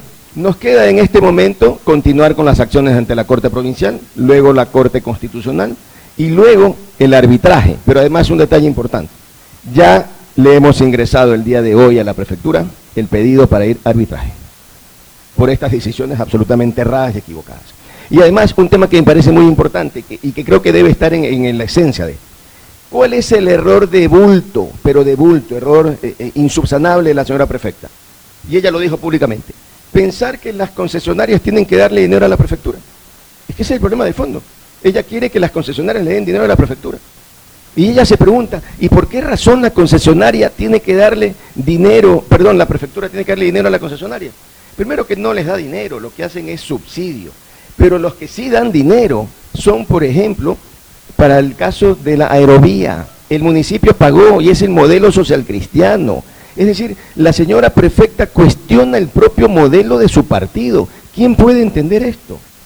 Legalmente, ¿cuánto debería costar el, el peaje hoy por hoy? Hoy por hoy tendríamos que estar pagando un dólar 25 y entonces la prefectura no tendría que asumir ese subsidio. Mire, esto pudiera ser fantástico. ¿En qué sentido? La prefectura, ¿qué es lo que debería hacer? Y yo le digo a la señora prefecta, por favor, si no hay asesores en la prefectura que sepan, búsquenlos. Hay la ESPOL, está la Universidad Espíritu Santo, está la Universidad Católica. Busquen asesoría. ¿Qué tendríamos que hacer? Viabilizar inversiones, sincerar el precio del peaje, con lo cual la prefectura tendría dinero para atender los caminos vecinales a mí me aterra lo que se viene con el invierno. Pobre gente de nuestros cantones, no tienen dinero para mejorar vías vecinales. Doctor, eh, eh, disculpe que lo interrumpa, y hasta tanto, y en medio del litigio, eh, lo que usted está diciendo, se están manteniendo las, las carreteras en, en, cuestión. Las carreteras del Guayas concesionadas tienen trabajos permanentes. Y, y valga una aclaración, valga una aclaración brevísima. La señora prefecta ha dicho que las concesionarias empezaron a trabajar por las multas falso de falsedad absoluta. La programación anual de mantenimiento se realiza en el mes de enero. Eh, la pregunta es, ¿la señora prefecta no se ha enterado que aquí hubo pandemia? ¿No se ha enterado que la propia prefectura dictó dos resoluciones, dos, suspendiendo todos los plazos? ¿Cómo pueden decir que no hay trabajo durante la pandemia? Es que es una barbaridad. Entonces, termina la pandemia, ¿qué hacen las concesionarias? Retoman los trabajos, no tienen ninguna relación con el tema de multas, ni mucho menos. Para finalizar, amigos, 8 de la mañana y ya 13 minutos. Agradecemos a todas las emisoras y las estaciones eh, en Facebook que están con nosotros, como es Ecuador en directo, Café Club Radio, Vilar RTV, Bajo la Lupa y las emisoras. Atalaya, Centro, Forever, Huancavilca, Sucre y 99, CRE Satelital Élite, Sistema 2, Fuego, Caché, Play 95.3, Rumba y 11Q a los panelistas en esta mesa, al señor eh, economista Clever Chica, al ingeniero eh, Juan, eh, Juan Javier Benedetti y al ingeniero Andrés Mendoza. Con todo esto y agradeciéndoles a todas las emisoras, a los oyentes y a los radiovidentes, podríamos decir de aquí, a través de todas las emisoras que tenemos en las redes, las últimas palabras del abogado Joffre Campaña en esta cadena de emisoras. Sí, muchas gracias. Un mensaje final. La provincia del Guayas no es un concepto etéreo, no, la provincia del Guayas tiene rostro, tiene rostros de niñas, de mujeres, de campesinos, de industriales, de comerciantes. Este rostro necesita mejorar las vías, necesita tener vías a cuatro carriles. Hay empresas dispuestas a invertir. ¿Cómo resolvemos este problema que nos va a enfrascar en litigios en los que todos perdemos? Resolvemos con diálogo. Señora prefecta, abra el diálogo público, busquemos lo mejor para todos, dejemos las pasiones, dejemos las posturas extremas y resolvamos como se resuelve en democracia, dialogando, buscando lo mejor para esos niños, mujeres que tienen rostro humano. Gracias a todas las emisoras y a todos los oyentes. Gracias de parte de las concesionarias. Muchas gracias. Auspician este programa. Aceites y lubricantes Gulf, el aceite de mayor tecnología en el mercado. Acaricia el motor de tu vehículo para que funcione como un verdadero Fórmula 1 con aceites y lubricantes Gulf. ¿Quieres estudiar, tener flexibilidad horaria y escoger tu futuro? En la Universidad Católica Santiago de Guayaquil trabajamos para el progreso en educación, ofreciendo cada día la mejor calidad y para ello estamos a un clic de distancia. Escoge la carrera de tu vocación Puede ser marketing, administración de empresas, emprendimiento e innovación social, turismo, contabilidad y auditoría, trabajo social y también derecho. Consulta en nuestra página web mayor información y esquemas de admisión. Universidad Católica Santiago de Guayaquil, formando siempre líderes. En Banco del Pacífico apoyamos a todos aquellos que ahorran para salir adelante. Por eso tú puedes ser uno de los 40 ecuatorianos que premiaremos con 2 mil dólares para que consigas lo que tanto quieres. Además, participa por 150 tarjetas de regalo, incrementando en tu cuenta 100 dólares en octubre, noviembre y diciembre. Programa tu ahorro a través de la banca virtual Intermático y empieza a participar. En Banco del Pacífico, el que ahorra lo consigue. Esta Navidad el mejor regalo es estar conectado con los que más quieres todo el tiempo. Por eso en Claro recibes más y más gigas de regalo en todos tus planes. Y además gigas exclusivos para tus redes que no consumen lo de tu plan. Contrátalos en claro.com.es. Ven a Claro y aprovecha mucho más tus gigas con la mayor cobertura 4.5G del Ecuador. En la prefectura del Guayas, mejorar la calidad de vida de los guayasenses es nuestra prioridad. Y a pesar que la seguridad no es competencia, tu vida es de nuestra incumbencia. Como parte de nuestro plan Guayas Seguro, hemos destinado 22 camionetas que a lo largo de la provincia patrullan y vigilan la integridad de cada uno de ustedes. Guayas, la provincia de las oportunidades, renace con obras. Autorización número 1600. CNE, Elecciones Generales 2021. Me cuido, yo me cuido para poder abrazarnos nuevamente y volver a compartir. Yo me cuido. Un aporte a la ciudadanía de Seguro Sucre, tu lugar seguro. Estamos en la hora del pocho. Hoy en el deporte llega gracias al auspicio de Banco del Pacífico. 10 de diciembre del 2016. Barcelona ya proclamado campeón nacional recibe al Aucas por la última fecha del torneo. El estadio estuvo repleto para testimoniar la celebración de la Corona 15. Tras una cómoda ventaja de 3 a 0 con goles de Díaz, autogol de Solari y de Máximo Banguera a través de penal, los toreros se complicaron y permitieron la reacción auquista, que a través de un autogol de Ordóñez y posteriormente por intermedio de Joao Rojas y Villacreces, lograron empatar el juego. A pesar del 3-3, Barcelona levantó por decimoquinta ocasión el trofeo nacional y celebró a lo grande. En Banco del Pacífico sabemos que el que ahorra lo consigue. Por eso premiaremos a 40 ecuatorianos con 2 mil dólares cada uno para que consigan eso que tanto quieren. Participa acumulando 300 dólares en tu cuenta hasta enero de 2021. Además, hay 150 tarjetas de regalos e incrementa 100 dólares mensuales. Ahorra a través de nuestros canales digitales. Banco del Pacífico, innovando desde 1972. En la hora del pocho presentamos Deportes, Deportes. Bueno, volvemos al programa y al segmento deportivo junto a Fernando Edmundo Flores Marín Ferfloma. Fernando, una jornada eh, realmente dramática, con tres resultados que eh, por ahí eh, algunos fueron absolutamente o uno fue absolutamente inesperado, el empate de Liga de Quito con Liga de Puerto Viejo, aunque tú y yo en el pronóstico que ya vamos a revisar, eh, advertíamos de que podía darse una sorpresa, sin embargo no nos decidimos apostar por un empate, por ejemplo, que era algo que nos tingleaba por ahí, pero al final no lo hicimos.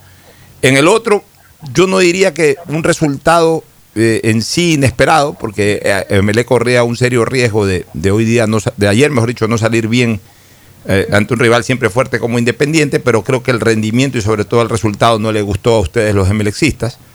Y luego un resultado que sí era esperado. Yo sí tenía mucha confianza en Barcelona ayer, porque incluso las circunstancias del partido contra Guayaquil City no eran las mismas habituales. Siempre hemos encontrado un Guayaquil City que cuando ha jugado contra Barcelona ha ido, como una especie del patito feo a ver qué hace. Y ayer fue como protagonista, primera vez que Guayaquil City se presenta como protagonista para un partido de esa naturaleza y entonces ya también la demanda era otra.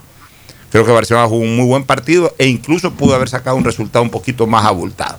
Pero bueno, comencemos. Al final dejemos lo de Liga de Puerto Viejo, Liga de Quito, seis tiempos. La gente lo que le interesa es escuchar de Barcelona y Emelec. Dame tu opinión del partido de Emelec, Fernando. Eh, mira, Pocho, no, es que molesta el resultado porque era previsible, podía estar en los cálculos que ese partido Emelec no asume. Lo que molesta es la actitud del director técnico. ¿Por un qué? equipo que había encontrado un equilibrio, un equipo que había encontrado una alineación, que había encontrado un funcionamiento, que le había ganado a, a Liga en Quito. Empataron en el clásico fallando un penal en el último minuto que le pudo haber dado la victoria. Aparece el señor Rescalvo, visitante en Quito, contra un equipo rápido como Independiente del Valle, a plantear una línea de tres con dos volantes de contención que nunca había hecho, dejando abandonadas las bandas, no tuvo carrilero, no tuvo marcador izquierdo que apoya cabezas en la subida, no tuvo marcador derecho que juegue con, con Romario Caicedo que jugó como carrilero adelantado. O sea, un desastre completo lo que hizo el señor Rescalvo el día de ayer. no lo entiendo, no tiene lógica lo que hizo. No sé por qué en último momento quiso inventarse algo. Una cosa, Fernando, tú y yo que hemos sido viejos peloteros, pues si hay un argot en la pelota del barrio, en la pelota, en la institución donde tú trabajas, en el colegio, hasta en la escuela, hay un, famo- un famoso argot pelotero de que equipo que gana no se cambia. Se cambia. Por ahí el puedes hacer un le está retoque. funcionando, Por el ahí puedes hacer lo un puso de puntero en la etapa, ¿por qué lo cambia? Por ahí puedes hacer un retoque, de repente, bueno, voy a marcar un poquito más que en otros partidos, pongo a este, saco al de ahí.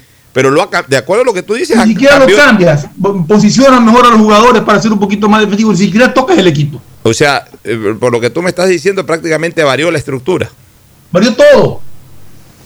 Varió todo, cambió jugadores, varió la jugó con un ¿qué sería? Un- tres defensas, eh, dos carrileros que eran Cabezas y, y Caicedo, puso dos volantes de contención que eran Dixon y Godoy y los soltó a Sebastián Rodríguez ahí suelto delante tratando de jugar atrás de los dos en una posición que se, lo sintió súper incómodo. O sea, yo no entiendo qué es lo que quiso hacer el Carlos. Para mí, para mi concepto muy personal, es el único responsable de lo que pasó. Jugó con los dos delanteros que venía jugando. Sí, jugó con los dos delanteros que venía jugando, pero no tenía eh, eh, los desbordes que acostumbraba por, la- por los costados ni las diagonales, porque no tenía pues marcadores de punta que apoyen a los, a los carrileros que puso. Es decir, pone una línea de tres con zagueros que no son rápidos de paso ante un equipo rápido. A mí le pudieron meter seis goles tranquilamente. Pero mira, ese o sea, planteamiento que puso le, le- le faltó ahí, bueno, entonces ahí a veces hay que valorar a los técnicos. Hay gente que, que a Bustos lo ha desbaratado prácticamente durante Por eso toda yo la decía, temporada. ¿no? eh, al comienzo que por lo menos Bustos es fiel a su estilo No, y, y- a sus alineaciones y juega. Acá yo no entiendo por qué tuvo que Es cambiar. que se juega, es que se Cuando- juega. Cuando, Ocho, perdón, Marquito, cuando, cuando Emelec jugaba mal, criticábamos que no jugaba con dos puntas, criticábamos el sistema que ponía y estuvo necio un buen tiempo con eso. Y de repente puso los dos puntas y encontró el equipo y encontró el sistema que le funcionaba y Emelec empezó a ganar y Emelec empezó a jugar bien y Emelec se puso de puntero en la etapa para ir ayer a cambiar eso. Fernando, no entiendo. yo, yo No después tiene clásico, lógica. mira, yo después del clásico puse un, un Twitter en donde señalé algo general, no específicamente para Barcelona, sino para todos los que están con alguna posibilidad. Que esto es cuestión de estrategia y no es cuestión de jugar bonito, sino de saber llegar. Y el saber llegar, entre otras cosas, debió haberle hecho entender al señor Rescalvo de que, como está tan apretado esto de la tabla, un argumento vital para una definición podría ser el gol diferencia. Entonces llega un momento en que tú dices, bueno, ok, a lo mejor ya no alcanzo a rescatar el partido, pues tampoco lo voy a, a complicar más. Ya no alcanzo, ya de repente tengo que hacer reajustes para que no me metan una goleada, para que no me bajen mi gol diferencia. Ya si no alcanzo a sacar aunque sea un punto, no es que cierro el partido perdiendo 1 a 0 o perdiendo 2 a 0, pues tomo más precauciones a efectos de que si voy a perder, pierdo por la mínima diferencia y no pierdo por tres goles, porque resulta que ayer Emelec, antes del partido de Barcelona, sin saber el resultado del partido del Barcelona, apenas acabó el partido del Emelec, se bajó en tres el gol diferencia, o sea, y, a, tres fechas del final, con un, menos, con un eh, gol diferencia tres veces, o sea, en, en tres unidades abajo, ya es complicado. Más aún, al ganar el Barcelona 2 a 0, se diferenció de Barcelona en cinco goles. Así es. Entonces porque ya eso, eso, eso lo pone complicado porque va a necesitar seguramente Melec hacer un punto más que Barcelona si es que lo quiere superar en, en- en el cierre de la Y etapa. además, Pocho, eh, si tu equipo no te funciona, está bien, mira qué hace. Si no estás peleando nada, trata de, de- de inventarte algo para, para cambiar. Si el equipo está funcionando, si la alineación le está rindiendo, si estás de puntero, ¿por qué cambias? Esa es una buena pregunta, que normalmente no tiene respuesta. Oye, solamente ya antes de irnos al siguiente corte y entrar con el tema de Barcelona, lo que sí eh, dejó un sinsabor, un par de actos del arquero Ortiz, que no los entiendo. Yo tampoco los he puesto en redes sociales, a mí no me gusta comentar ni...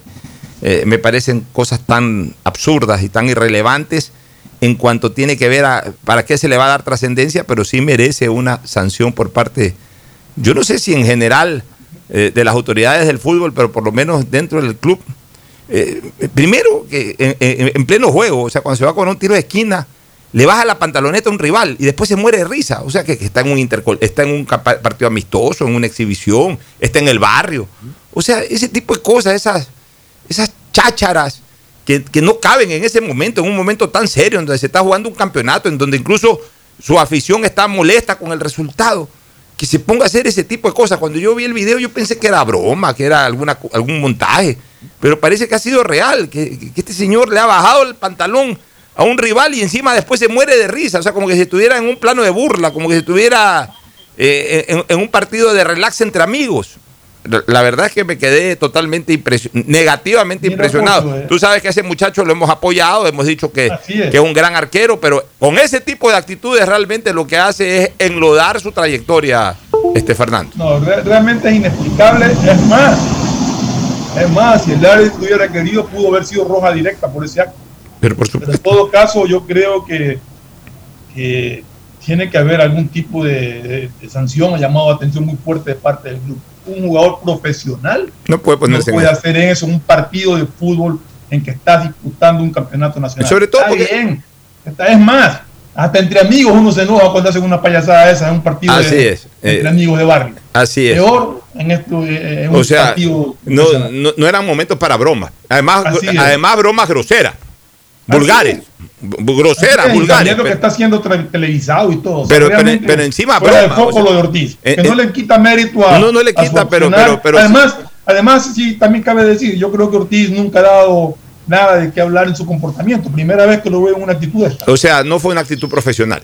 Y, y ayer se demandaba de que el equipo ejerza un máximo cuidado profesional en todo sentido. ¿no? Nos vamos a la pausa, retornamos con el partido de Barcelona. El siguiente es un espacio publicitario apto para todo público. Cumplimos 76 años junto a nuestros oyentes con la alegría de compartir nuestra labor cada día. Hombre, es la emisora. Esa sí que da la talla. La mejor de Guayaquil. Esa es Radio Atalaya. Seguros de llevar información, opinión y entretenimiento a sus hogares con responsabilidad. Oiga, sabroso. A la mejor emisora. Que nos tienen bien pendiente. Los de Radio Atalaya. Para todos nuestros oyentes. Porque somos Radio Atalaya, una potencia en radio. Más viva que nunca en los 680 AM, en el www.radioatalaya.net, en nuestras redes sociales y en el Facebook Live Radio Atalaya 680 AM. 76 años, excelencia en radio. Hombre para Atalaya, que esta es la mejor radio. Ya lo saben, Radio Atalaya 680M, no se desconecten y siganla pasando bueno.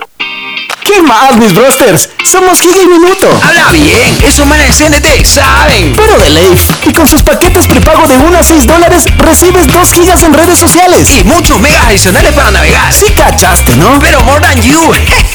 CNT, conectémonos más. Más información en www.cnt.com.es. En la prefectura del Guayas sabemos que el futuro de nuestros niños y jóvenes depende de su formación y conectarlos con la educación es esencial para una provincia de oportunidades. Son 11 zonas rurales que ya cuentan con el servicio de Internet gratuito.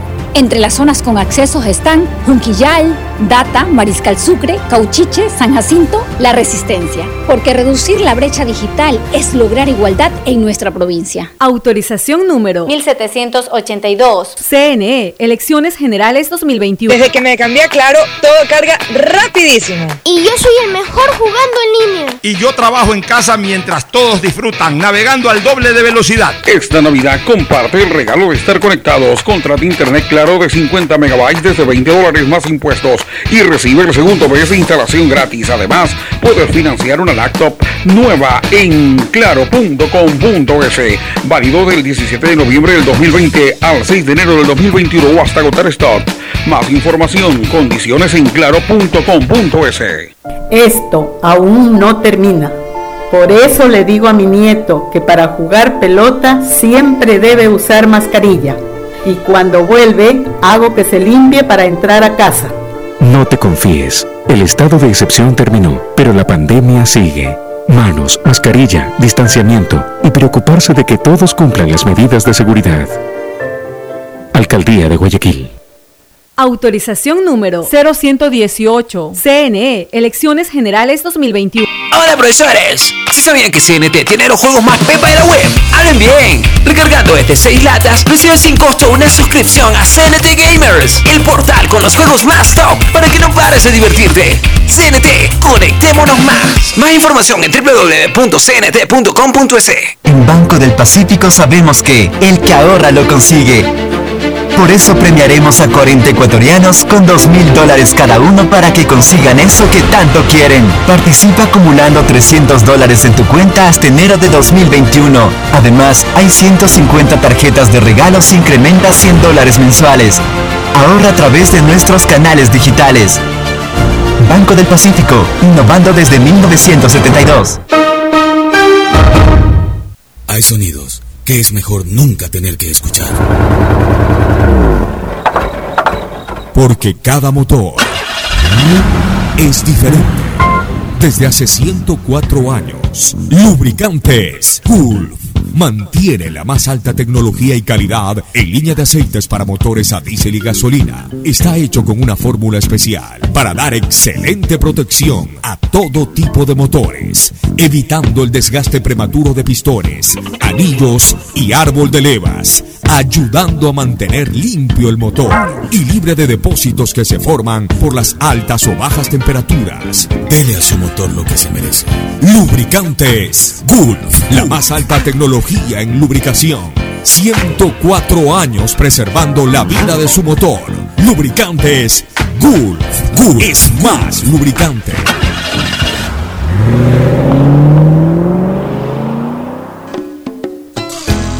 Fin del espacio publicitario. Usted está escuchando un programa de opinión, categoría O, apto para todo público. Bueno, entramos, revisemos los pronósticos. Te fue muy mal ayer, este eh, Fernando. sí, Perdiste sí. en los cuatro partidos. Habías hecho 2 sobre 4 el día martes, ayer 0 sobre 4. Terminas con un 2 sobre 8 muy bajo. En contraste con el 7 sobre 8, que casi fue 8 sobre 8 en la jornada pasada. Mira que yo gané con una calificación mediocre, 4 sobre 8. yo ayer acerté en 2, había terminado 2 sobre 4, hice otra vez 2 sobre 4, terminé en, en 4 sobre 8. Eh, muy mal Agustín Guevara, había hecho 1 sobre 4 eh, el martes y ayer hizo 0 sobre 4, quedó con 1 sobre 8 y eh, muy mal también, no, eh, mal también sí, Mauricio Zambrano había hecho 2 sobre 4 el día martes y ayer hizo 1 sobre 4 con lo que terminó 3 sobre 8. La mejor calificación la Estamos mía del 4 sobre 8. 50% para abajo. po. Claro, 4 sobre 8, que ni, ni me, ni me enorgullezco si quieren decir de que gané la jornada. Este, bueno, oye, el que sí ganó la jornada ayer fue Barcelona. Un triunfo contundente. Barcelona en el primer tiempo debió haber ganado, eh, debió haber salido con una victoria. eh, a ver, los dos goles de Barcelona fueron en el segundo tiempo. En el, primer tiempo Barcelona tenía que haber ido fácil con uno o dos goles eh, encima del Guayaquil City. Realmente ayer Barcelona jugó vistosamente en ciertos momentos, en otros manejó el partido. Jugó muy bien. ¿Por qué? Porque una vez más mostró solidez defensiva y eficacia ofensiva. Por ejemplo, la actuación de Burray ayer fue sobresaliente. Eh, yo ahora estoy medio participando en ciertas calificaciones en la cuenta de, de- de Pelusa, que es uno de los que más entusiastas, Pelusa Bustamante Alo, que es uno de los más entusiastas en esto de calificar eh, eh, los partidos de- del campeonato, sobre todo de Barcelona y Emelec. Y ahí me le meto en su cuenta también para dar mi calificación. Yo ayer a Burray le puse 10. Porque, o sea, que, sacó un tiro libre de delante. Pero, pero, pero espectacular. O sea, pocas veces yo veo que un, un arquero llega eh, eh, lo que se llama verdaderamente la volada. Porque el hombre se lanza de más o menos de la mitad del arco, que es donde se para un arquero para un tiro libre, vuela arriba. Porque encima la pelota, al pegar en la cabeza de un jugador del Barcelona, le genera un efecto que normalmente es mortal. Pero, pero este hombre se pega una volada espectacular. Sal, salva un gol espectacular, espectacularmente. Volando como vuelan los buenos arqueros.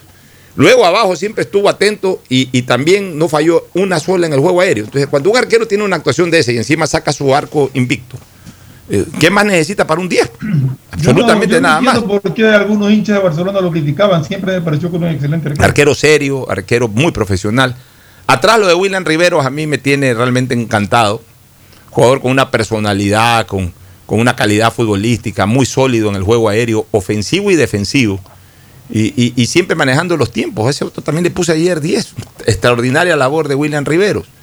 Y, el otro jugador que también tuvo puntos muy altos indiscutiblemente fue Brian, Castillo. En la posición que a mí me gusta, y, y, ese es un mérito que yo le doy en este momento al profe Bustos, eh, teniendo tres marcadores de punta estupendos y generando la necesidad de ubicar siempre a dos, lo acomoda al tercero en el lugar en donde también puede rendir con la misma eficacia, y es Byron Castillo. Entonces, eso es mérito del técnico juega con línea de cuatro, con dos marcadores de punta, y a uno de esos marcadores de punta que tiene un poco más de vocación ofensiva que el otro, aunque Velasco también es otro gran jugador eh, de medio campo para adelante, pero Castillo creo que es un poco más ofensivo incluso que, que Velasco, y eso es bastante. Y retrocede mejor. Claro, entonces eh, ocupa. Entonces, jugando de carrilero, retrocede mejor. Eh, que esa, esa es la posición ideal de Castillo, porque va y viene, va y viene. O sea, realmente eh, ayer Alves nuevamente encontrado con la red, un gol de pescador, como lo hizo en el clásico del astillero. Pero Barcelona ganó su partido con autoridad, mejoró su gol diferencia eh, en relación a su inmediato seguidor, que es Emelec, ya le sacó cinco, eh, cinco goles de diferencia. Este, con Guayaquil City obviamente también incrementó la diferencia de goles y aparte también a ambos le sacó diferencia en el puntaje de, de, tres, de tres sobre nueve que faltan por disputar, que es bastante. Sobre Liga de Quito ya tiene cinco puntos de diferencia, si no me equivoco, o cuatro, cinco. Entonces, eh, o cuatro, perdón, cuatro, que, cuatro, es, cuatro. que es prácticamente el 50% de los puntos en disputa. Es decir, Barcelona está encarrilado y hoy tiene la primera opción. Pero no es nuevo esto. O sea, no es que Barcelona recién en las tres últimas fechas eh, se asomó por la punta. Barcelona viene liderando la etapa todo, eh, prácticamente toda, de principio a fin. Por ahí compartiéndola con MLE, por ahí creo que en algún partido perdió la punta por un punto o solamente por gol diferencia. O sea, siempre ha estado de puntero. Por eso que yo nunca entendí que los hinchas del Barcelona se quejen y ahora digan que recién están que está jugando bien. O sea, todavía no entiendo y quiero que me expliquen cómo un equipo que recién está jugando bien ha sido puntero toda la temporada, o por lo menos en esta segunda etapa, ha sido puntero toda la etapa y no está en el último puesto. Porque si recién está jugando bien, si recién ayer jugó bien, si recién en los últimos dos o tres partidos ha jugado bien, ¿Cómo es que ha sido puntero desde la primera jornada? Es algo que no entiendo. Es algo propio de gente que no entiende de fútbol, que confunde lo que es jugar bonito con jugar bien, que no, opinan cualquier cosa, que y, y presionan a su propio equipo, que con ese tipo de comentarios desmoralizan a una institución, desmoralizan a un cuerpo técnico, desmoralizan a una plantilla de jugadores afortunadamente con la suficiente consistencia para no hacerles caso. Pero en fin, Barcelona está puntero y en este momento lo único que le queda al equipo amarillo es tratar de mantener la distancia. Es decir, eh, Barcelona tiene que correr estos últimos tres partidos como corren los de Fórmula 1, ya tratando de mantener la distancia. Está en la recta final, tienen que mantener la distancia.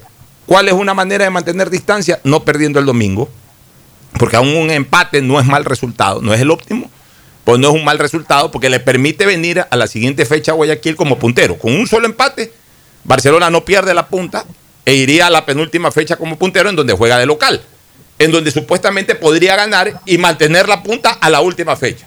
Y ya en la última fecha se valoraría pues si que el resultado que necesita Barcelona es una victoria, un empate, a lo mejor podría estar hasta clasificado una fecha antes. Bueno, eso ya lo dice el fútbol, también lo que pueda generar Emelec que va a jugar con un equipo como el Nacional, que ayer ya tuvo cierta mejoría.